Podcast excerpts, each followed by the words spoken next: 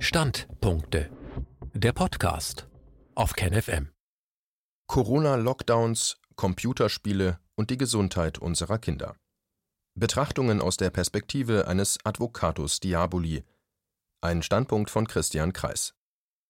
Er nennt's Vernunft und braucht's allein, nur tierischer als jedes Tier zu sein. Mephisto aus Faust I. Fragestellung durch die Lockdowns wurden und werden unsere Kinder in Bewegungsmangel, Unsportlichkeit, Stubenhockerei und Trägheit getrieben. Sie dürfen nicht mehr in die Schule, keine oder nur sehr wenige andere Kinder besuchen und mit ihnen spielen, nicht mehr in die Sportvereine, kaum mehr ins Freie, an die frische Luft, kaum in die Sonne. Durch all diese Regierungszwangsmaßnahmen werden unsere Kinder systematisch in eine Schwächung ihrer Abwehrkräfte, ihres Immunsystems, in körperliche und vor allem in seelische Krankheit getrieben. Aber sie werden noch in etwas anderes getrieben, in exzessive Bildschirm- und Mediennutzung. Das ist ein weiterer seelischer und körperlicher Krankmacher. Die Medienindustrie jubiliert, Umsätze und Gewinne sprudeln. Vordergründig geht es bei dem steigenden Medienkonsum um ökonomische Interessen.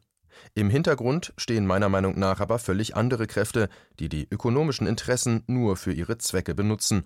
Und so stellt sich die Frage, wer hat Interesse an kranken, medienabhängigen Kindern.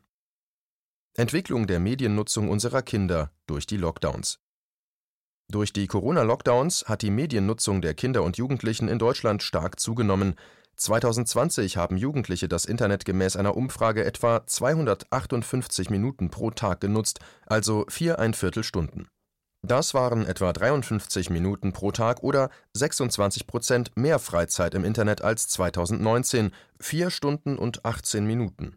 Pro Woche sind das etwas über 30 Stunden. Unsere Jugendlichen haben also eine 30-Stunden-Woche im Internet.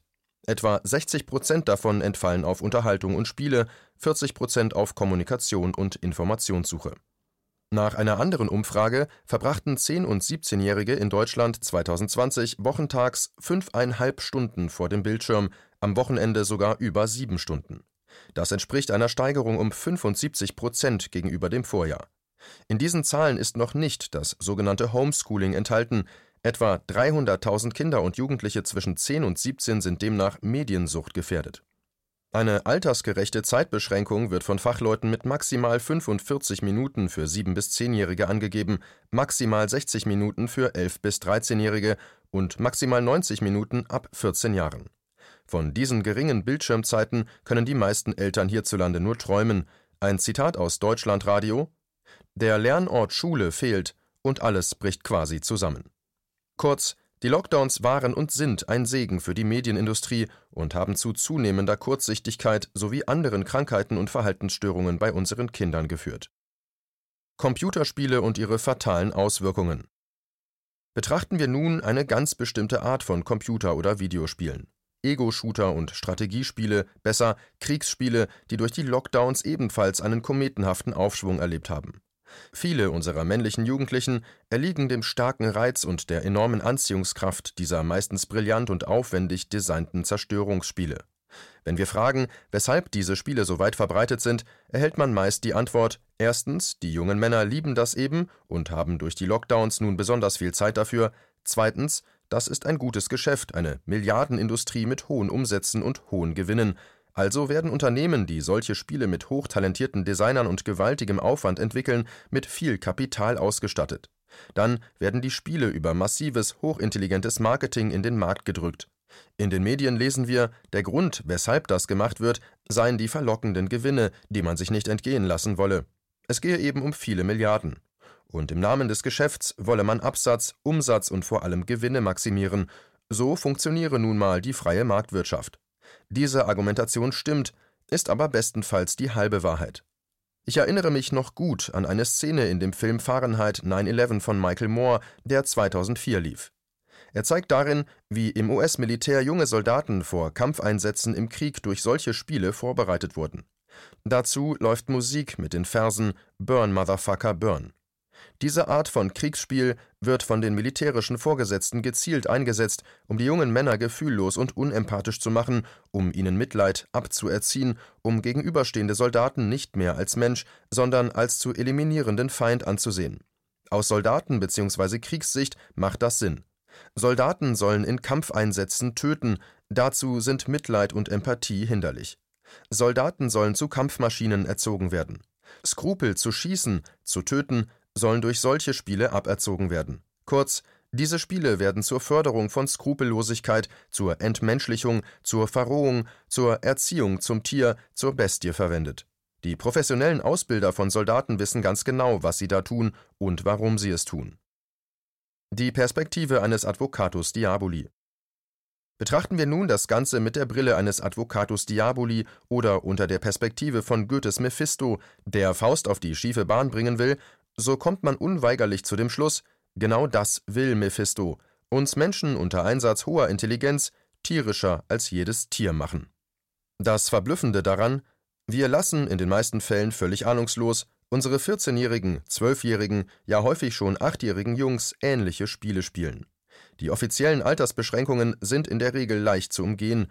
Was tun wir da den Seelen unserer Kinder an? Schon bei erwachsenen jungen Männern, US-amerikanischen Berufssoldaten erfüllen diese Spiele ihren Zweck, sie werden skrupelloser und unmenschlicher. Um wie viel mehr minderjährige Kinder. Je früher solche Spiele an die Kinder herangebracht werden, umso katastrophaler die seelischen Auswirkungen. Und genau das ist das Ziel von Mephisto, er will uns Menschen entmenschlichen, ins moralisch Böse führen. Je früher wir unsere Kinder an diese Art von Spielen führen, umso besser gelingt Mephisto seine Absicht.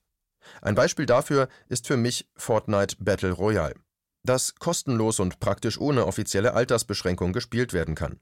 Auf Wikipedia heißt es dazu in Lobeshymnen, dass das Spiel bis Mai 2020 von über 350 Millionen Leuten gespielt worden sei und bis März 2019 über 2 Milliarden Dollar weltweit eingespielt habe.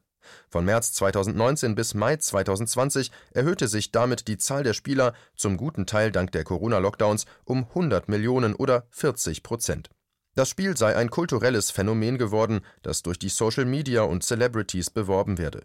In Deutschland spielen es so ziemlich alle zwölfjährigen Jungs, die ich kenne. Bei Fortnite geht es um einen Krieg aller gegen alle. Von 100 Teilnehmern, die auf einer Insel abgesetzt werden und einzeln oder in Kleingruppen gegeneinander kämpfen, überlebt nur einer oder ein Team. Es wird eine Atmosphäre ständiger Angst erzeugt, in der die Teilnehmer versuchen, einander umzubringen. Im Hintergrund hört man Kanonen und Geschützdonner. Über vier Fünftel der Spieler sind unter 25. Das Spiel erzeugt starken Suchtcharakter. Aus Sicht eines Mephisto ist das Ergebnis genial. Junge Menschen werden in einem Ausmaß geschwächt, skrupellos und abhängig gemacht sowie ins Untermenschliche geführt, das bis vor kurzem unvorstellbar war. Die Corona-Lockdowns haben das Ganze noch enorm beschleunigt, denn Fortnite ist in gewisser Beziehung noch diabolischer als viele andere Killerspiele. Fortnite wirbt zum einen ganz offen an zentraler Stelle mit einem Teufelsgesicht. Das zeigt eigentlich gut, wes Geistes Kind das Spiel ist. Dadurch, dass es relativ harmlose, comicartige Charaktere verwendet, zieht es zum anderen eine deutlich jüngere Fangemeinde an und wird dadurch auch von vielen Eltern und Medienbeauftragten als harmloser wahrgenommen. So wird der Altersdurchschnitt stark nach unten gezogen, das Anfixalter wird sehr viel niedriger. Außerdem werden dadurch und deutlich mehr Mädchen als sonst bei Killerspielen angezogen Fortnite ist und bleibt jedoch ein Killerspiel, bei dem jeder gegen jeden Krieg führt, teilweise auch in Gruppen, bei dem jeder jeden umbringen muss, um selbst zu überleben. Das Verharmlosen durch comicartige Figuren und weniger brutal aussehende Tötungswaffen ist eines der geschickten Täuschungsmanöver, das typisch ist für den Lügengeist Mephisto, der vom Wesentlichen ablenken will, um seine Ziele dadurch umso besser und sicherer zu erreichen. Hinschauen statt wegschauen.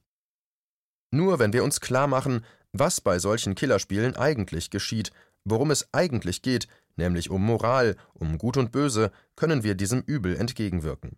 Ich gehe davon aus, dass hier stark menschenfeindliche Kräfte am Werk sind, die unsere Kinder und vor allem die jungen Männer gezielt schädigen wollen und sollen. Das ist das eigentliche Ziel von Mephisto, nicht Geld und Kommerz.